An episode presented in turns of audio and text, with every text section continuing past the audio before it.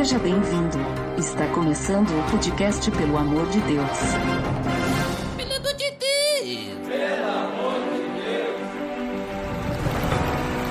Tá no ar, podcast Pelo Amor de Deus. Eu sou Ed The Drummer e hoje estou aqui com dois discípulos de um rei. Primeiramente, Ariel Zimmerman. E aí, galera? Beleza? E também aqui conosco, Marlov. Fala aí, galera. Tamo aí mais uma vez. Tá beleza, Edson. E hoje, então, estamos reunidos para falar sobre o quê? Sobre o rei sem coroa. Tá beleza, Edson! Você está escutando o podcast no site pelamordedeus.org.br, que vai ao ar sempre nas sextas-feiras, a cada 14 dias. Curta nossa fanpage em facebook.com barra oficial PADD. Também siga no Twitter, através do arroba underline PADD. Ou entre em contato conosco através do e-mail contato arroba pelamordedeus.org.br.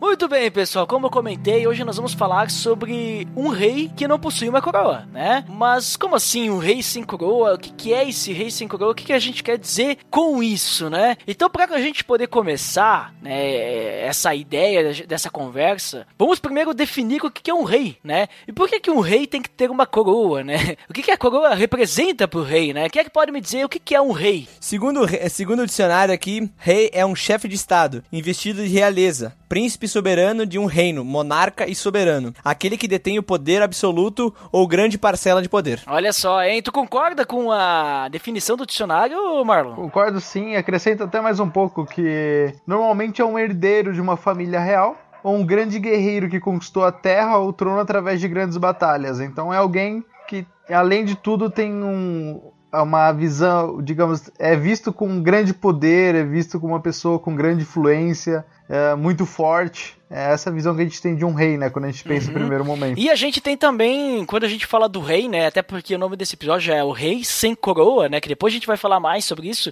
O rei, ele, ele, ele possui uma coroa, mas a coroa a gente tem duas definições, né? Se a gente for a- analisar. A gente tem a primeira, que a coroa é aquilo que fica na cabeça do rei, né? O que, que vocês acham que representa essa coroa na cabeça do rei? Ela representa um destaque, né? Ele tem que, ele tem que ser notável entre os outros, né? Ele mostrar que ele é a figura principal. Exatamente, tipo, é, ela simboliza o poder, né? A, a questão de que ele realmente é, é o rei, né? É, O objeto em si, pelo seu detalhe, ele é sempre feito de ouro, das pedras mais preciosas, do material mais puro possível, né? Então tem essa ideia de que a coroa, essa coisa, tem que ser algo nobre, é nobreza, né? Como a gente fala. Então tem. Se, só pelo item, a coroa em si, você já vê que é grande poder ali. É bem, digamos, vamos falar com designers aí, né? É sempre muito bem feito, muito bem acabado. Tem sempre todos uns detalhes que dão um realce pra ela e tudo mais. Então, é. Tem esse destaque, como o Ariel falou. É, tanto é que não é só reis que usam coroas, né? É, a gente for ver até no, no catolicismo mesmo, né? A gente pega que. A gente percebe que é, altos cargos, né, na hierarquia da, da igreja também usam coroas, né? Se a gente for ver o próprio Papa, ele usa uma espécie de coroa, né? Uhum. Isso mesmo, e é pra mostrar como, como ele é o líder, ele é o representante, no caso do catolicismo, o Papa ele é o representante da, da igreja, né? Então, isso, isso mostra o quanto que ele é importante, né? É uma, é uma posição de destaque pra ele. É, e outro, e outro significado, assim, que eu, agora pensando, talvez eu possa estar me enganando, mas não sei se vocês viram aquela série The Crown, né? A série da rainha. é, não sei se vocês viram, tem no Netflix. Não vi. Nem, Não ninguém vi. Tá, mas eu assisti e é muito boa, recomendo. Inclusive, link no post. A série The Crown, a série. Eu, eu chamo de a série da rainha, né? Porque fala sobre a rainha. E a, e a coroa, né? eh, Ela, ela tem relação, obviamente, então, a gente falou ali, tem a, aquela, aquela peça, né?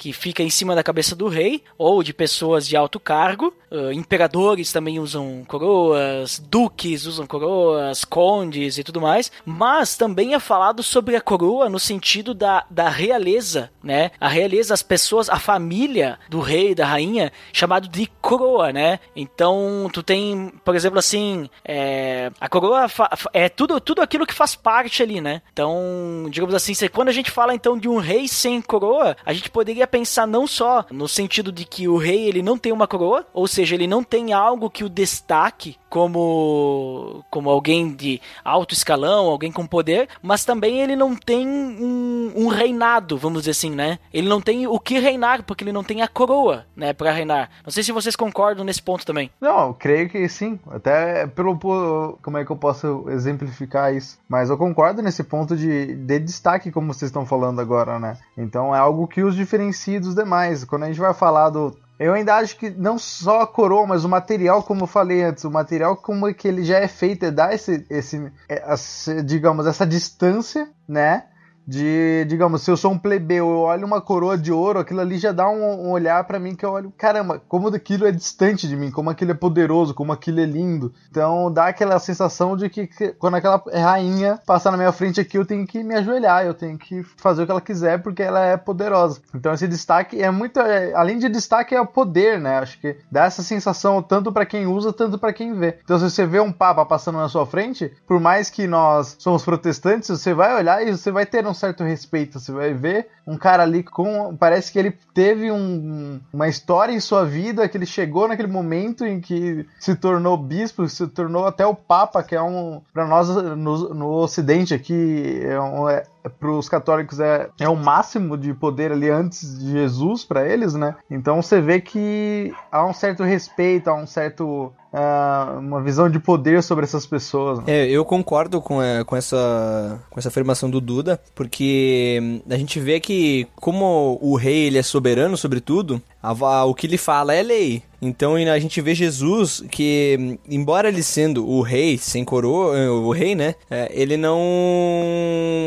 Ele não não, assim, ele tem autoridade, mas ele não não é um, uma pessoa autoritária, ele não ele não impõe isso às pessoas, sabe? Então eu vejo o quanto que ele mesmo sendo o rei, ele é humilde e ele não ele dá essa opção de escolha, né? E por isso que né, vendo isso eu insisto no material, né, que nem a gente fala. É uma pessoa comum, né, um cara que se torna rei, ele tem orgulho, né, em exibir a sua coroa, em ter que ele realmente se tornou aquela virou aquela posição, um príncipe quer sempre se tornar rei, ou sempre vai ter então ali é, como é que um chanceler que sonha e acaba vai dando um golpe no rei para se tornar rei, tem sempre aquela visão de ambição, né? E do material de Jesus é que eu digo, cara, quem é que queria vestir uma coroa de espinhos, né? Algo simples que dói, né? Algo que dói, algo que até mesmo ele não queria passar por aquilo. Então, enquanto nós, ah, enquanto as pessoas, o humano queria vestir um, uma coroa de ouro, esse destaque na sociedade, Jesus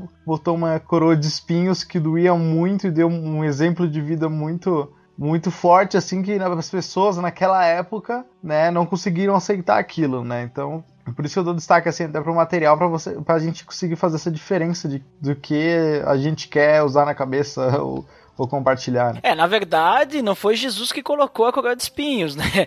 Foram os soldados que pegaram ah, sim, e colocaram justamente para de forma sarcástica dizer para ele, olha, tu é o rei, então toma aqui tua coroa, porque todo rei tem que ter uma coroa, né? E Jesus não tinha a sua. Uhum. Então eles fizeram uma coroa de espinhos justamente para, digamos assim, machucar ele, mas o sentido e até eles botaram um manto vermelho para ele, botaram um cetro e disse, olha, eis o rei dos judeus, né? Mas pra gente falar sobre isso, Marlon, a gente precisa voltar um pouquinho então, né? Antes de Jesus chegar nesse ponto, nós temos então o povo judeu esperando aí por um tempo, um período de silêncio de muitos anos, centenas de anos, bota quase 400 anos, né? Em que eles estavam esperando a vinda do Messias. Porque antes do período de silêncio nós temos os profetas, e aí um dos profetas, que é o Malaquias, ele disse: Olha, virá o Messias. E depois do, de Malaquias, Deus não falou mais com o povo, né? Então a gente chega no momento em que os magos, né, no momento que Jesus nasce, os magos vindo do Oriente, né, o, aqueles, aqueles carinhas lá que todo mundo diz que é três, mas não, a Bíblia não fala que são três, né? Eles chegam perguntando onde está o rei dos judeus. Que tinha nascido. Então a gente percebe que os judeus eles estavam esperando um rei. O Messias para eles seria um rei. Mas agora a questão que eu faço para vocês, pra gente, por isso que eu tô voltando, né? O que que os judeus realmente estavam esperando? Que tipo de rei que era esse que eles estavam esperando? Por que, que eles esperavam um rei e depois Jesus acaba não sendo esse rei e por isso Jesus é rejeitado? De que forma que era esse rei que eles esperavam? É, Israel esperava um rei como Davi era. Como até mesmo era descendência de Davi, todo mundo esperava que ia ser um reinado como Davi, como foi Salomão, e que libertasse ele do, dessa situação que eles estavam desde, desde o cativeiro, né? Uhum. Então, é, era essa a imagem que eles esperavam de um rei. Eles esperavam um rei forte, um rei que fosse militar, né? Que, que desse o, o poder a Israel e não um rei como Jesus foi. Eles esperavam um rei como se fosse um dominador. Que fosse libertar eles de Roma, no caso, né? Porque eles estavam sobre o jugo de Roma, vamos dizer assim, pagando impostos e tudo mais, né? Sim, e e, essa é a diferença de, do que levou ele à cruz, né? Imagina que tava um povo, digamos, uh, dar um contexto aqui do Brasil, tá todo mundo querendo mate os políticos, né? Acabem com essa galera ali em Brasília e tudo mais. Aí chega um cara e fala: Não, vocês têm que amar eles, vocês têm que dar a face, vocês têm que se converter e se arrepender porque o pecado tá em vocês, vocês têm que parar de olhar somente para eles e ver que vocês, em seu íntimo, estão totalmente errados. E entregaram, entregaram ele à cruz, né? Então. É, Jesus, em diversas vezes no Evangelho, a gente vê ele ironizando isso, né? até mesmo quando ele entra na cidade sobre um jumentinho, e que sempre diziam que o Salvador entraria no cavalo, né? E tudo mais pela cultura. É, eu não, eu não sei profundo disso, mas é que então esperavam ele num cavalo branco todo poderoso, um rei forte que viria. É, na verdade, a profecia de Jesus dizia que ele realmente entraria num filho de jumenta. Essa era a profecia, né? Não, sim, a profecia sim. Enfim, e aí, então, a gente vê no Evangelho diversas vezes que ele ironiza é, como ele se fez fraco, como ele se fez servo, indo totalmente contrário àquilo que eles esperavam e, e realmente vendo a idolatria do povo, o que, que eles realmente achavam que eles precisavam, né? Quando, quando realmente era totalmente, totalmente ao contrário daquilo que eles achavam que precisavam, digamos assim. É, e a gente pode ver essa quebra de paradigma desde o início da vinda de Jesus, né? De uma família humilde e pobre, o, o rei dos judeus nascer numa manjedoura, nascer em Belém, depois se criar em Nazaré. Então a gente vê que são, são essa quebra de paradigma já é grande, porque o rei, o rei do universo, o rei de, de sobre todas as coisas, eh, se fez homem e nasceu nessa situação, sabe? Então a gente vê que, que Jesus não é só no momento momento em que ele começa o seu ministério, mas é a partir da, do nascimento de Jesus que já acontece essa quebra de paradigma em relação ao reinado de Jesus. Uhum. Não, tanto é que Jesus, ele, ele, além de ele ser chamado de o rei dos judeus, né, ele ser descendente de uma família real, né, ele era descendente de, de Davi, ele também, ele falou em alguns momentos ali que ele ia se sentar em um trono, né, então o próprio Jesus, ele já, ele trabalhava nessa questão de um reinado, né, só que as pessoas, elas realmente não entendiam entendiam, como vocês comentaram. Eles esperavam um rei que os libertasse de algo físico, né? Só que Jesus, ele dizia que ele iria estabelecer o reino dele, só que aqueles que estavam com ele naquela época entendiam que esse reino que ele iria estabelecer talvez seria um golpe de estado que ele ia dar, ia ser, ele ia juntar discípulos para dominar aquele império romano, ah, não, não sei, né? Mas era algo assim, só que o reinado de Jesus ia muito além do que eles podiam imaginar, né? Que eles estavam esperando, né?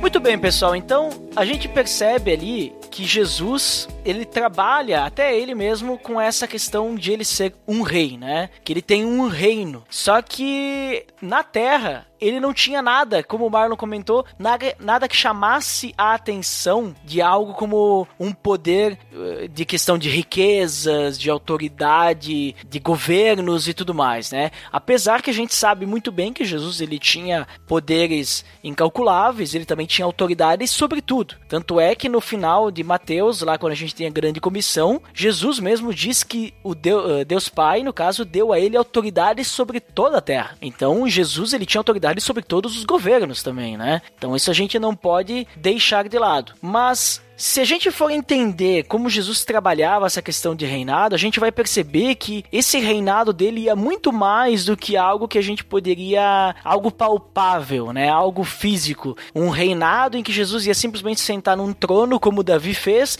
e ia começar a julgar uh, as questões do povo, ia começar a cuidar do povo, cuidar de leis. É um reinado de transformação. Então, a pergunta que eu deixo para vocês é como é que a gente pode entender essa analogia de Jesus, ele ser o nosso rei, e qual que é o significado disso? Até porque ele é um rei que ele não possui uma coroa humana, exceto a coroa de espinhos, né, que nem o, que nem o Marlon comentou, que foram os soldados que colocaram lá para que ele pudesse então ter a aparência de um rei, vamos dizer assim. Mas a gente percebe que esse reinado é meio que uma analogia de algo além, né, do que a gente pode ver e tudo mais. E como é, como é que funciona isso, essa analogia? E qual que é o significado disso? Referente a esse significado de o que, essa analogia de que, que Jesus, aonde que Jesus é o nosso rei, a gente pode ver que justamente como uh, o Duda falou antes, é, que uh, Deus, eh, Jesus queria ser rei não simplesmente em algo palpável e não em algo terreno, mas simplesmente na, naquilo que se diz a nossa, a nossa vida, né, como um todo, né, ao nosso coração, as nossas atitudes. E ele veio mostrar que a gente devia servir a ele como ele nos serviu, né? Ele deu o exemplo de, de servidão e ao mesmo tempo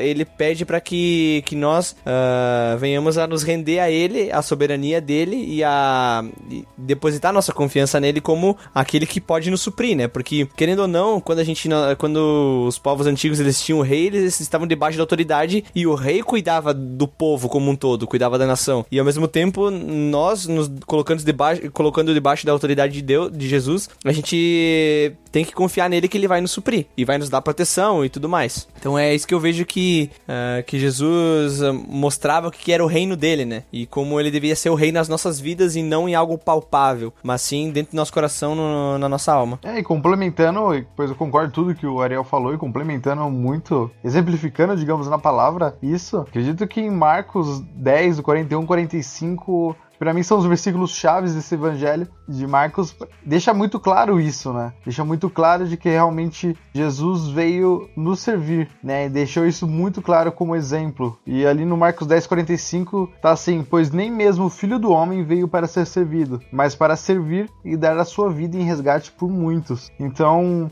fica muito claro a, a posição de, de Jesus nesse momento, né? Marcos, é, em todo o seu evangelho, deixa isso muito claro, coloca Jesus em diversas posições de servidão, ele escreve: Filho do homem que não veio para ser servido, mas para servir e dar seu resgate por muitos, um servo a serviço dos pecadores. Então isso uh, se torna muito grandioso com seu ato de amor, assim como em, em todo o evangelho ele coloca a serviço dos necessitados, a serviço de Deus, que ele entendia a vontade de Deus, ele entendia que ele ser né? esse Messias que ele sabia que nós precisávamos era justamente fazer a vontade do Pai e não a nossa vontade, porque a nossa vontade realmente era que tivéssemos um rei que estivesse, digamos, mais claro na nossa vida, que tivesse todo o poder para fazer toda a nossa vontade, e Jesus ele quer muito mais que isso, como Ariel disse, ele quer reinar sobre a nossa vida. Então, essa servidão serve como exemplo e, e esse, essa intenção muito clara durante todo o evangelho de ele realmente tomar conta de todo o nosso coração e de toda a nossa vida e de reinar sobre toda a nossa uhum. vida. Mas é interessante é, isso que vocês comentaram, porque me parece que, digamos assim, então Jesus, ele trabalhava dessa forma, né? Ele ensinava dessa forma, mas quando a gente olha pro para os discípulos de Jesus, aqueles que o seguiam, parece que eles não entendiam dessa forma. Parece que eles estavam enraizados ainda em sua cultura e mesmo vivendo com Jesus, ele ensinando, até porque esse trecho que tu trouxe ali, Marlon, Jesus ele tá rebatendo algo que veio dos seus próprios discípulos, né? Os discípulos eles queriam saber quem que ia sentar à direita de Jesus quando ele sentasse no trono, né? Então eles estavam querendo saber quem deles ia ser mais importante. E Jesus diz então o que tu falou, né? Eu não vim aqui para ser servido, mas eu vim aqui para servir. E da mesma forma vocês têm que fazer fazer isso, né? Então ele dava o exemplo. Parece que nem mesmo os discípulos eles meio que entendiam o que que era esse reinado. E por isso eu pergunto para vocês, vocês entenderam qual que é esse reinado? Qual que é o real reinado que Jesus veio trazer? Quando a gente fala do reino de Deus, o que que é esse reino que Jesus ele reina então? Eu vejo muito Jesus como a gente comentou agora há pouco, falamos um diálogo antes, sobre estabelecer o reinado dele na nossa vida, né? Sabendo quem ele é através do seu amor e sabendo que ele é suficiente, porque no, no evangelho ali de Marcos, uh, diversas vezes Jesus tenta curar a incredulidade dos discípulos, né? É, é algo que ele realmente fica até espantado, tipo, caramba, vocês realmente não estão entendendo, né? Eu, eu, multipliquei pães, eu é muito curioso ali que acontece na, na uma cronologia ali, digamos, conforme vai passando Marcos 7, 8 e 9, ele vai lá, multiplica os pães uma vez, caramba, vocês não entenderam. Aí ele vai lá e cura um, um, um surdo mudo. E vai lá, ele faz tudo isso, ele anda sobre as águas, aí ele vai de novo e parece que os discípulos não entenderam. Eles, caramba, vocês não entenderam ainda. E ele vai lá e cura um cego. E para mim, parece ter uma brincadeira de Jesus ali querendo mostrar para os discípulos, né? De que, caramba, olha ali, eu tô querendo curar a vista de vocês. Olha, vocês não estão enxergando. Eu quero curar os ouvidos de vocês. Vocês não estão me ouvindo, vocês não estão percebendo. E parece que essas, essa cura, e algo que a gente comentou quando a gente estava fazendo esse estudo, é que isso não era pra multidão, né? Essas curas, esses. Era tudo justamente pros discípulos. Porque eles eram incrédulos, eles não estavam entendendo quem Jesus era e o que, que eles deveriam ser. Então, durante ali pelo menos metade do Evangelho de Marcos, é Jesus tentando curar a incredulidade dos discípulos. Então, é é muito louco isso. Nós, como você falou agora, nós, como discípulos de, do Rei Sem Coroa, o que, que é? É curar a nossa incredulidade, é realmente mostrar que Ele reina sobre nossas vidas e que a gente abra os nossos olhos, a gente estampe nossos ouvidos e abra a nossa boca para poder falar sobre isso, né? Então, eu entendo que Ele veio fazer isso. E assim, nós, como discípulos, a gente tem essa dificuldade, né? Ele mostra na nossa vida diariamente coisas maravilhosas que Ele tem feito e a gente acaba caindo nos mesmos erros, a gente acaba acaba fazendo as mesmas coisas. E eu vejo Jesus na mesma situação ali quando na segunda multiplicação de pães. E, como assim? Vocês ainda não entenderam? Vocês ainda não entenderam quem eu sou? E, e, e quão louco de, foi a paciência dele, sabe? É toda de como ele agiu com, com os discípulos, mostrando ali para ele, estando do lado dele. Eu fico imaginando, caramba, eles estavam do lado de Jesus, né? Eles tinham tudo ali para ver, tipo, cara, ele tava do lado, ele tava mostrando tudo ali e eles continuavam fazendo as perguntas mais idiotas, que quando a gente lê, você fala, não, não é possível, sabe? Mas a, nós agiríamos igual, nós agimos igual muitas vezes. Então, creio que foi isso que Jesus veio fazer. É, eu vejo que, que Jesus veio reconciliar o homem com Deus, né? Ele veio realmente botar um ponto final nisso que ele tinha prometido lá em Adão e Eva, né? Uhum. Então a gente vê que, que Jesus realmente ele ele toma a cruz, que é, uma, é a obra redentora, a obra final, mas em toda a caminhada dele, ele vem mostrar o quanto que nós devemos ter essa, esse convívio e esse contato direto com o rei, que é ele, né? Então nós temos que estar debaixo da autoridade dele, nós precisamos nos render a ele, nós precisamos ser como ele. E ele nos ensina em, em várias situações, no, no, como o, Mar, o Marlon falou sobre Marcos, ele faz diversas coisas e uma atrás da outra, né? A gente vê no, no Evangelho de Marcos que é um livro que ele não para, ele, ele é como se fosse um filme de ação, é, é uma coisa atrás da outra diretão, assim. Uhum. E a gente pode ver os acontecimentos, os milagres, ele sai de um milagre, ele vai para outro, e, e, mais de uma vez no, no Evangelho a gente vê que uh, é falado que uh, Jesus e os discípulos não tinham tempo para nada, ou seja, eles queriam realmente espalhar essas boas novas, eles queriam espalhar que o rei estava entre eles, que o rei estava ali, que eles podiam confiar no rei, que eles precisavam se redimir com o rei. E até mesmo tem uma música que fala sobre o exemplo de Jesus, né? E tanto o que ele fez naquele tempo e ele faz agora ainda, a gente pode ver numa música da Amanda Rodrigues que fala sobre ele. Inclusive ali, ó, pra quem quiser conferir a letra, link no post. Ou escutar também, né? escutar também pode. É, e é, no início da, da música, ela fala como pedir coroas a um rei, que da sua glória se despiu. Como exigir riquezas de um rei, que a cabeça não tinha onde reclinar. É, e depois ele vai seguindo, vai falando como pedir honras a um Deus que maldito se fez a gente pode ver que, que realmente Jesus ele veio não simplesmente espalhar as boas obras, mas ele veio viver e cumprir todas as, promessas, todas as promessas que Deus tinha feito, mas viver realmente aquilo que Deus tinha feito, os mandamentos que, que Deus tinha deixado, ele veio cumprir todos eles. E veio mostrar como nós deveríamos nos reconciliar com Deus. Muito lindo. Não me, não me tinha me tocado na música. e, e sobre a questão, então, assim, ó, a gente tem que Jesus ele era esse rei, né? Ele era um, um, um rei diferente dos outros. Qual que era a ideia, então, afinal, de ele ser esse rei sem coroa? Eu, eu, tenho, assim, uma, uma visão, assim, sobre isso, mas eu gostaria de ouvir vocês falando antes sobre o que, que vocês entendem, por que, que Jesus a gente chama ele de o rei sem coroa. Até não sei se isso é muito conhecido por aí, né? Mas nós estamos chamando aqui nesse podcast hoje, e se você nunca ouviu falar isso, disso, então lembre-se de falar que você ouviu primeiro aqui no PDD. mas não fomos nós que inventamos isso não, tá?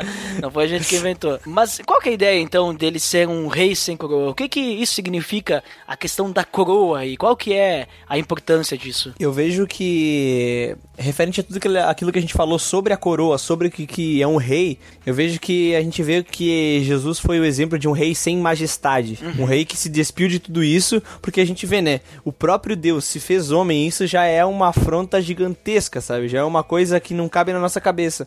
E, e ver que o próprio Deus se fez homem, se abandonou de toda a sua glória e toda a sua honra para viver como nós, isso eu creio que realmente é a questão de ser humilde ao ponto de, de negar tudo, sabe? Então eu vejo como Jesus foi o exemplo disso, sabe? E a gente pode ver que, que Deus abandonou a sua glória, abandonou a sua majestade pra estar tá conosco, pra nos fazer, já que a gente não vai até Ele, então o próprio Deus vem até nós e nos reconcilia. Então é isso, eu, eu concordo com toda essa posição, porque ele realmente ele era todo glorioso e deixou tudo isso para ser servo, né? Então, uh, ele, é, ele demonstra tudo aquilo que, que ele sabe que nós precisamos, não ao contrário, digamos assim. O que nós achamos precisar é, são coisas supérfluas, são coisas pequenas, são coisas em vão, enquanto ele nos, nos demonstra com amor, com a servidão, com a entrega muito mais do que aquilo que realmente nós necessitamos, que é de amor, e esse amor de Deus, e esse amor que só Ele pôde mostrar pra gente através da cruz, através da, através da cruz, através do, do, evangelho, de tudo que ele fez e deixou para nós, né? Então é aquela história, o amor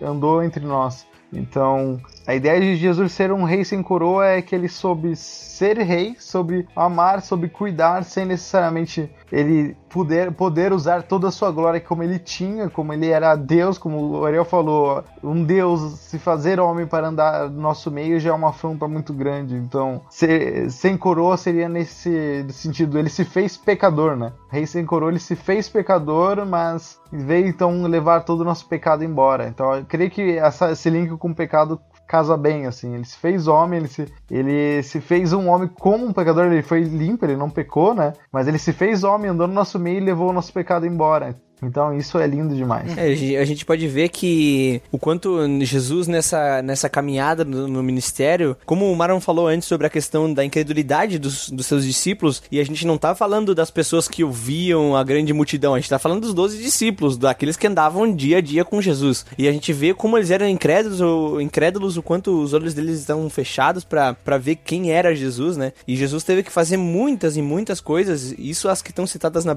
na Bíblia, sem contar aquelas que não estão. E a gente pode ver que o, no decorrer disso, Jesus multiplicou os pães uma vez, andou sobre as águas, mandou o mar se acalmar, uhum. ele multiplicou os pães de novo, ele cura cego, ele cura paralítico, e só depois de tudo isso, aí acaba que tem no versículo 27 de, na, no, em Marcos 8, 27, que Jesus pede para os discípulos a respeito de quem eles acham que, que, que Jesus é, né? E aí ele fala que tu é o Messias, tu é aquele que é o esperado, né? Aquele que vai nos salvar. E a gente gente pode ver o quanto que Jesus era humilde ao ponto de não impor essa autoridade de, de ser o Deus soberano sobre todas as coisas, porque Jesus podia chegar chegando, Jesus podia só apontar o dedo e todo mundo se ajoelhar, porque ele tem poder para isso, e a gente vê que Jesus foi humilde. Ele veio de lá da, da origem mais pobre que ele poderia ter, e ele vem se mostrando aos poucos que ele, ele é soberano sobre todas as coisas. Então a gente vê que esse rei sem coroa, ele, ele vai mostrando aos poucos a sua identidade e o poder e o quanto ele é grandioso, sabe? Ele não chega e impõe isso, mas ele mostra vivendo uh, essa proximidade com, com Deus que ele tinha, né? Desde o início, né? O cara nasceu no celeiro, no, provavelmente no meio de um monte de animais, né? Então, eu lembro que eu, de um livro que eu que eu tava lendo de que quem é Jesus, né? E ele falava muito sobre isso, sobre, cara, imagina se ele tivesse vindo no, nascido na melhor família, né, ter nascido na, sei lá, ele ter nascido no privilegiado, mas ele nasceu de uma digamos, de uma família em conflito, né? Falava muito, cara, imagina o pai de Jesus olhando ali, tipo, cara, minha mulher, imagina nove meses o conflito desse pai olhando ali, tipo, caramba, será que o anjo mesmo falou comigo, né? assim, ela tá grávida, imagina o conflito de tudo isso. Aí eles têm que fugir dali, tem que nascer no celeiro, tem que fugir pro Egito, ficar um tempo afastado, então já tira, desprovém dele de qualquer riqueza, né, de qualquer favorecimento por ser filho de Deus. Ele nasce no pior do pior, para depois se tornar o que esse exemplo de humildade. Ele não teve favorecimento nenhum, né? Ele viveu do mais simples, mais simples possível. Então, essa humildade dele de como Deus é o que mostra, cara, ele era um rei, tinha tudo isso e veio da forma mais simples e desfavorecida que poderia existir, assim, né? Para alguém ali no, no, naquele povo né? Ele nascendo. Ah, eu fico imaginando muito, assim, começo a imaginar como é que tava naquela época. José e Maria ali, grávidos, nossa, imagina o conflito, a doideira que devia ser, enfim. então acho que é tamanha humildade, assim, do, que a gente consegue ver o rei sem coroa. É, e ver, ver que Jesus refutou isso, porque a gente pode ver que uh, a gente sabe que nesses 400 anos de silêncio que, que teve na, na nação ali de Israel, a gente pode ver que vieram vários falsos profetas, vários falsos mestres, vários falsos messias, se dizendo que eram os prometidos, e aí tu vê que Jesus, ele vem, ele tá cumprindo tudo aqui as profecias já diziam a respeito do Messias, e ele vem, ele podia chegar e falar para todo mundo, olha, eu sou o Messias e agora nós vamos fazer o tendel aqui, sabe? e Jesus, todas as vezes, todas as vezes que as pessoas falavam, ah, tu é o Messias, ele falava, ó, oh, pessoal, não fala isso para todo mundo. Vocês sabem, mas fiquem na de vocês aí, vamos ficar quietinho, que eu vou mostrar pro pessoal ainda, eu tenho que cumprir a minha obra aqui. Sabe, então a gente vê que se Jesus ia, podia cantar a pedra e falar eu sou o Messias e o povo na euforia que tava já esperando, o povo ia abraçar a causa, vendo que era um cara que ele tinha, ele falava bem, ele era eloquente, ele tinha autoridade para falar, vendo as coisas maravilhas que ele fazia, quem que não ia apoiar um cara assim, sabe? Então a gente vê que Jesus, é, ele refutou tudo isso, sabe? Ele falou não, não é, não é para isso que eu vim, uhum. é, eu vim para outra coisa, eu vim para para salvar vocês é, e até mesmo a gente vê que o povo mesmo não entendia que salvação era essa, uhum. que a salvação era muito mais profunda. E aí a gente pode ver que, que Jesus foi incisivo nisso, né? Ah, ele foi. Ele lutou contra tudo isso, contra essa, toda essa euforia que podia ter em volta dele, né? É, você vê lá o exemplo em Nazaré, né? Tipo, o Nazareno pode vir algo bom de lá, né? Então, até o local onde ele nasceu, onde ele foi criado ali, foi escolhido assim por Deus ao ponto que teria essa, esse olhar do humano né? Sensação, nossa, pode algo vir bom daquela cidade, daquele local. E vai vir o meu Messias, vai ser que nem, sei lá, vamos falar, um estado aí que a gente não gosta, ou de uma região que a gente não gosta. E aí, de repente, o Messias vem de lá, né? Daí você fala, tipo, cara, como assim? Né? Como é que pode? Vamos lá, vamos fazer um exemplo. Como é que pode o Messias ser argentino, né? Ter vindo aqui da Argentina, vocês estão malucos. né? Então, oh, o Messi, o Messi. Na... É, o Messi, né? Então, assim, cara, como é que. Imagina pra eles na época olhar ali e falar, cara, como é que pode Jesus, o meu Messias, sei lá, Messias que vim montado num cavalo, ia libertar meu povo, nasceu ali naquele vilarejo, naquele lugarzinho mais simples ali. Então, tipo, até isso, sabe? Esse conflito que ia, já ia existir nas pessoas. É, é enxergar esses pequenos detalhes do nascimento dele, de como Deus preparou realmente isso para nos ensinar e moldar o nosso coração pecador e humano. Eu acho incrível como, como a Bíblia ela é bem amarrada quando a gente fala de Jesus como um rei, porque tudo que vocês comentaram aí e o que foi comentado antes sobre um rei, um reinado não de Jesus, né? Mas tudo isso faz sentido uma coisa com a outra, porque se a gente for parar para pensar, a gente comentou que o rei, ele é alguém de autoridade, alguém que tem poder, certo? O rei ele vai querer sempre o melhor pro povo, se ele for um rei bom, obviamente né? O rei, ele precisa de um reinado. Né? Ele precisa ter uma nação, né? Então, Jesus, ele veio justamente para ser o nosso rei, para nos libertar, porque nós somos o povo dele. O que a, a galera na época não entendia é que essa libertação era de algo muito mais poderoso e muito mais forte do que o Império Romano ou o, o fato de Israel estar sendo subjugado, vamos dizer assim. Mas era a libertação do pecado, a libertação daquilo que afastava o povo de Deus. E Jesus, ele tem um reino, ele tem uma nação. Tanto é que a gente vê que Hebreus fala que a nossa pátria não é essa. A nossa pátria é uma pátria celestial. Nós somos um povo escolhido, nós somos uma nação santa, nós somos o sacerdócio real, né? Então, Jesus, ele é o nosso rei e nós somos seus servos. E quando eu, eu, eu vejo assim que Jesus ele é um rei sem coroa, eu não, eu não puxo simplesmente assim pelo fato de que ele estava aqui, ele era humilde e tudo mais. Claro que tudo isso tem relação, mas no principal sentido de que a, o que representa a coroa, né? A coroa, é, como vocês comentaram, ela, ela dá um ar, né? Apontando, olha, esse é o rei, esse é, esse tem a superioridade, né? A coroa demonstra suas riquezas e tudo mais. E Jesus ele não tinha coroa porque ele se colocou ao nível do seu povo, né? Para poder salvar o seu povo, ele foi batalhar na guerra, mas ele não foi batalhar lá de trás. Ele foi no front, né? Ele foi lá na frente, uh, sem ninguém protegendo eles, vestido como um de nós, para que ele pudesse então derrotar a morte que foi o que ele fez. E além do mais, a gente percebe que Jesus ele se coloca, ele se, ele se despiu do seu manto real, né? Que é aquilo que o Ariel comentou antes, né? Dele tirar toda a sua glória, tudo, tudo mais. Ele se despiu do seu manto real, ele deixou sua coroa de lado para que ele pudesse ser uh, nosso amigo, né? É o que João fala, né? Ele diz assim, Jesus ele fala que a gente tem que valorizar esse relacionamento, esse amor uns aos outros, né? Porque ele diz, ó, amem uns aos outros assim como eu os amei, né? Ninguém tem o maior amor do que aquele que dá vida pelos seus amigos. E, e daí ele diz: Vocês serão meus amigos. Né? Amigos de Jesus se fizer o que Jesus manda. Por isso que ele diz que não nos chamas mais de servos. Porque o servo não sabe o que o seu senhor faz, mas ele chama nós de amigos. Né? Porque ele, ele fez, ele tornou conhecido tudo o que o pai dele queria fa falou para ele, vamos dizer assim, né? Então, que nem vocês comentaram antes, não fomos nós que escolhemos Jesus como rei, mas ele nos escolheu como seu povo. Ele que veio para nos libertar. E o, e o exemplo que ele nos dá é ele se colocar ao nosso ao nosso nível, vamos dizer assim, né? E, e nos mostrar o que, que é realmente amar, o que, que é essa humildade, como a Marlon comentou antes e tudo mais, né?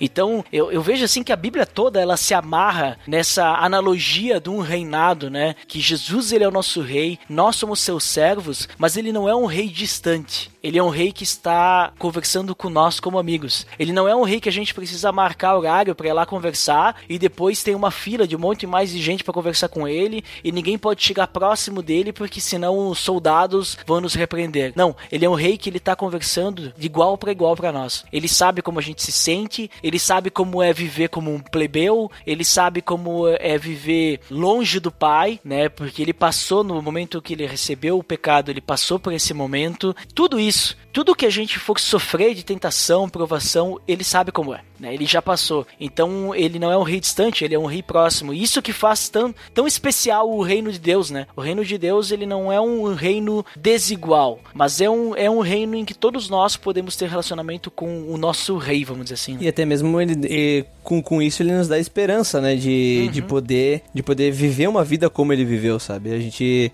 a gente pode ver, como até tu mesmo falou, eu tava procurando o texto aqui, uh, sobre a questão que ele, que ele nos escolheu, que ele nos, nos faz, seu povo, né? Ele diz assim em 1 Pedro 2, 9, ele diz, porém, vós sois geração eleita, sacerdote real, nação santa, povo de propriedade exclusiva de Deus, cujo propósito é proclamar as grandezas daquele que vos convocou das trevas para a sua maravilhosa luz. Então a gente pode ver que Deus nos faz dele o seu povo e ao mesmo tempo a gente tem que ser unido com, com esse rei, sabe? E dan, proclamando as grandezas e, e o quão grande é, é, esse nosso rei. Então eu vejo que, como tu até falou, eu tava pensando, eu tava lembrando do filme do, dos 300, uhum. que eles tinham o Leônidas, e o Leônidas ele era o cara que ele tava na, na guerra junto com os seus soldados. E ele tava ombro a ombro. Quando tinha aquela barreira, ele era o cara que tava na frente junto uh, com aqueles que serviam ele, né? Então a gente vê que Jesus, ele, ele não simplesmente foi alguém que designou ordens pra fazer, mas ele mesmo fez, ele mesmo deu os exemplos, ele mesmo venceu o pecado, ele nos ensinou que nós poderíamos vencer também, e ele ainda anda ainda ele dá o Espírito Santo para andar conosco diariamente, né? Então a gente vê que, que ele realmente não é um rei distante, ele não é um Deus distante, mas é um Deus presente, um Deus conosco nas, nas nossas vidas e o que nos conforta e nos dá esperança de vencer sempre e de ter é, esse essa proximidade com o Deus, né? Que a gente pode falar assim diretamente, né? Sem precisar de. O... Na verdade, ele é o nosso intermediador, né?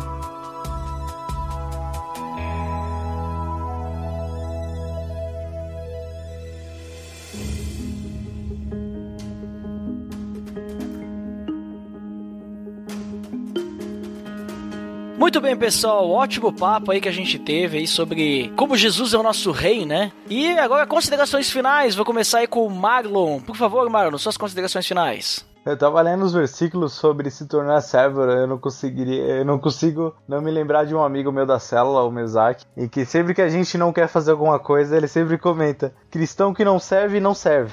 Ele aprendeu comigo essa daí, hein? ele aprendeu contigo?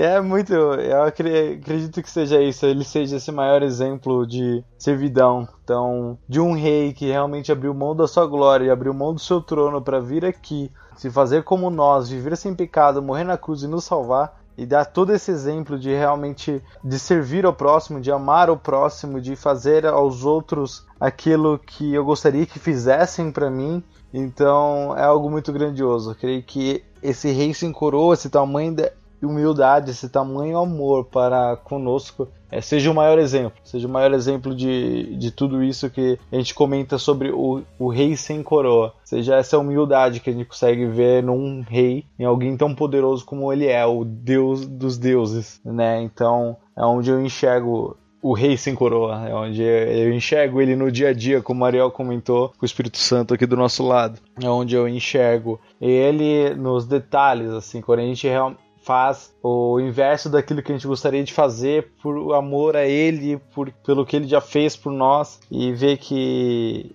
ele sabe ele sabe realmente daquilo que a gente precisa, não para a gente não ser como os judeus, né?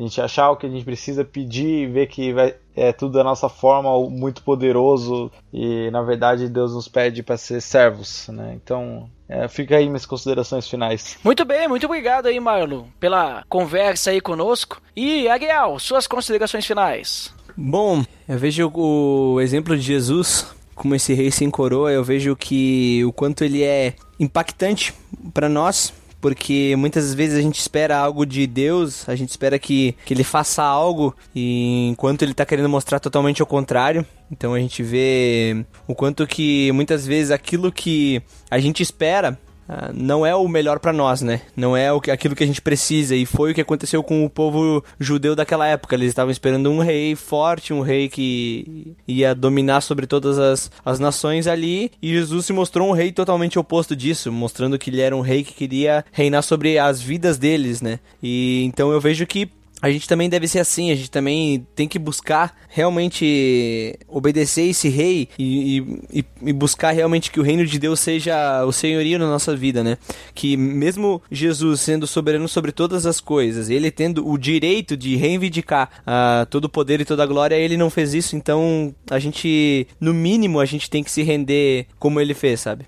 O mínimo que a gente tem que fazer é, é ser obediente a Deus como ele foi, ele foi obediente ao Pai até a morte e e mesmo uh, sabendo tudo que ele ia sofrer, ele encarou isso. Então fica esse exemplo de, de realmente abandonar a si mesmo, tomar a sua cruz e viver uma vida debaixo da autoridade de Deus, né? Então uh, eu creio que essa, esse exemplo de rei sem coroa ele serve totalmente para nossa vida como servidão, como o Marlon falou antes. Muito obrigado também, Ariel, por participar dessa conversa aí, foi muito bom. E eu também encerro aqui dizendo o seguinte: talvez vocês devem conhecer Isaías 9, né? Na, não a música do Rodolfo Abrantes, que também é muito boa, recomendo aí, fica aí a dica. Mas, inclusive, liga no post da, da, da música aí pra você conferir. Mas Isaías 9 fala desse menino, desse rei que nasceu, né? E nós estamos agora próximo do Natal, se você está ouvindo esse episódio no dia que ele foi lançado, ou próximo, né? Estamos próximo da data em que nasceu esse rei. Né? Isaías 9, a partir do versículo 6, diz o seguinte: Porque um menino nos nasceu, um filho nos foi dado, e o governo está sobre os seus ombros. Né? Então já estamos vendo que o governo está sobre os ombros dessa criança. E ele será chamado maravilhoso conselheiro, Deus poderoso, Pai eterno, príncipe da paz. Ele estenderá o seu domínio e haverá paz sem fim sobre o trono de Davi e sobre o seu reino, estabelecido e mantido com justiça e retidão, desde agora e para sempre. O zelo do Senhor dos Exércitos fará isso. Então, que a gente possa comemorar agora nesse final de ano, né, nesse dia especial, o nascimento desse rei, né, que vai manter com e vai estender também o domínio do seu reino com paz sem fim, né? Vai manter ele com justiça e retidão de agora e para sempre, né? Esse momento desse essa criança que nasceu, que a gente possa festejar que esse rei um dia ele nasceu e também um dia ele nos salvou, certo? Então tá, pessoal, para quem fica para a área de feedbacks daqui a pouquinho, para quem não fica então até o próximo episódio, até mais.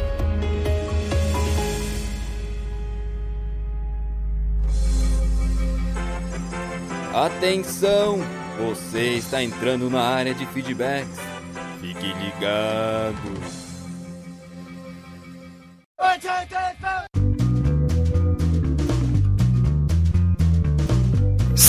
Estamos na área de feedbacks do PDD. Uau! Sensástico!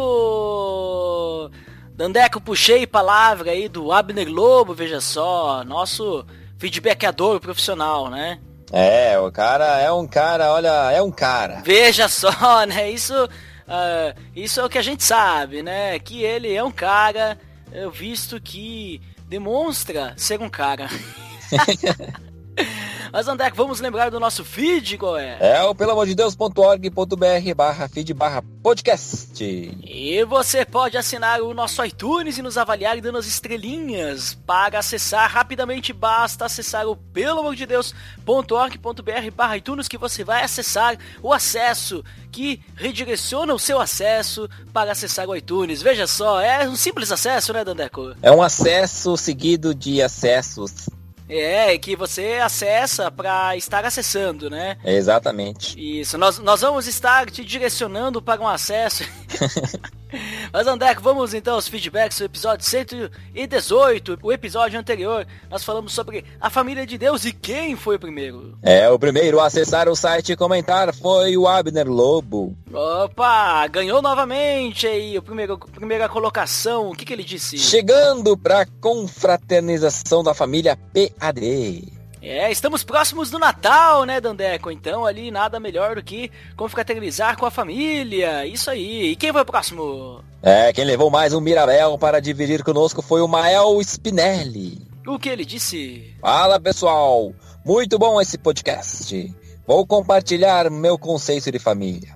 Acredito sim que toda igreja é uma mesma família, mas dos moldes antigos, onde temos um patriarca, Deus no caso, e diversas tribos, clãs que compartilham da mesma perspectiva. É isso aí, muito interessante, né, Dandaco? Essa comparação que ele fez aí com a questão que nós temos as tribos, né? A, a família de Deus, a gente tem as tribos lá de, de Jacó, né? De Israel, né? As tribos de Israel e a gente pode ver ali que cada, cada filho de Israel ele com, tinha a sua tribo e vamos dizer assim é, eles viviam de uma forma diferente, são diversas famílias, né?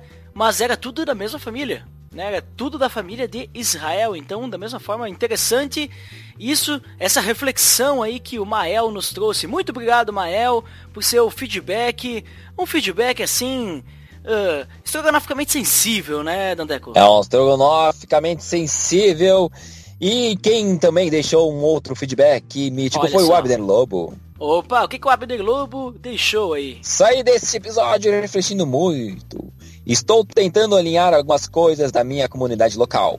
Posso dizer que estou disposto a mudar e ajudar a mudá-la no que for preciso. Agradeço muito a oportunidade de ouvir em primeira mão tudo isso que foi falado. Excelente episódio, um abraço. O Abner Lobo, lá dos PiaCast, inclusive, esteve aí, né, nesse episódio 118, né?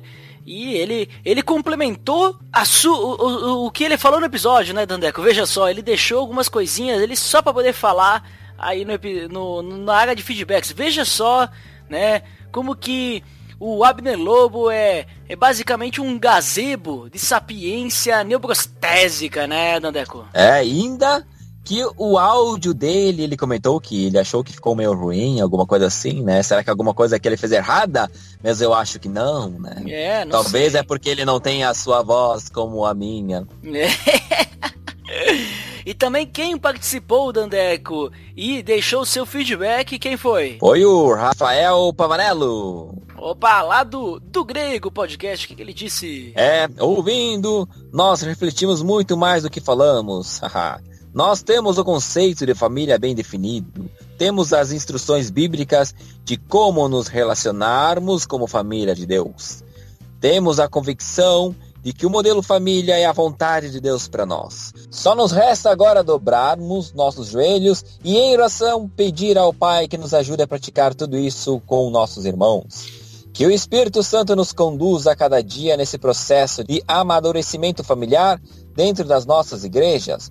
Como foi dito no episódio, é um desafio que nós temos. E minha oração é que Deus nos ajude nesse processo de viver em família como corpo no qual Cristo é a cabeça. Valeu, galera do PLD, Deus os abençoe. Muito obrigado aí, Rafael, pelo seu feedback a helicopterizado, um feedback cabriocárico, né, Dandeco? Feedback aí que deixou a sua marca retumbante, né? E uma forma assim mediocrática, né, Dandeco? É, é uma forma frugal, né, simples, É. mas muito conteúdo.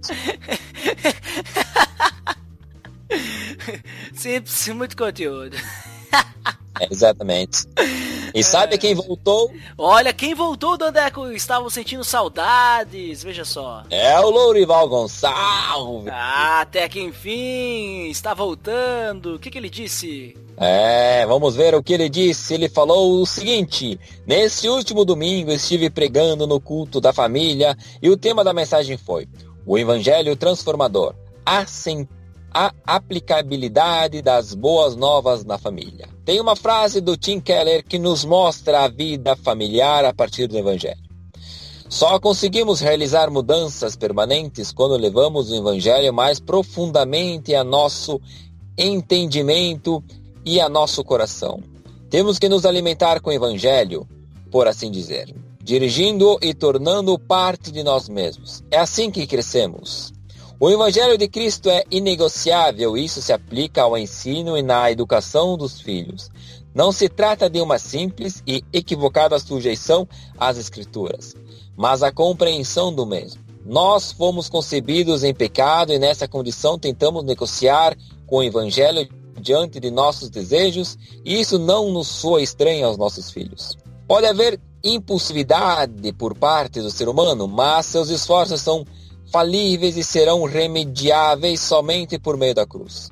Os pais têm essa intransferível responsabilidade de mostrar sua condição como pecador e a demonstração de Deus como perdoador, misericordioso e justo. Eric Raymond diz que nossos filhos se encaixam em ideias, mas devemos moldá-las com conhecimento e entendimento.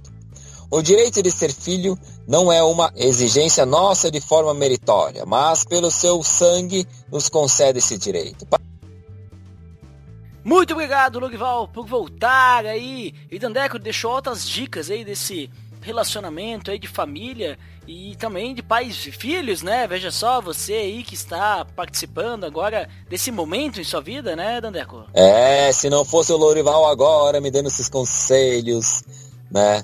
Vou seguir os seus passos. Olha ali, Lorival, né? Uma pessoa subjetivamente qualificada, líder no que, no que fala, em seus feedbacks. Veja só, Dandeco. É, é um cara aí que educou, É, criou seus filhos e tá aí. e hoje tá aí, né? Ajudando os outros, né, Dandeco? É, isso aí. E também deu uma dica. Olha ali, mais uma dica do Lorival Gonçalves, mais um feedback. Qual foi? Ele deixou a dica que é o irmãos.com, o episódio 326. Opa, simplicidade dos relacionamentos, link no post aí do irmãos.com, dica, indicação de Lorival Gonçalves, veja só. É. E agora, Dandeco, falando em indicações, já que o Lorival deu uh, essa indicação, eu vou aproveitar este gancho de direita, veja só, Opa. e vamos para as indicações. Hoje nós temos um podcast fresquinho. Olha, episódio novo, hein? Podcast novo, qual é? É Ovelhas Elétricas, episódio 01. Dualismo na Bíblia e em Star Wars. Link no post aí para vocês conferirem aí o podcast novo do Bibotalk, Ovelhas Elétricas lá.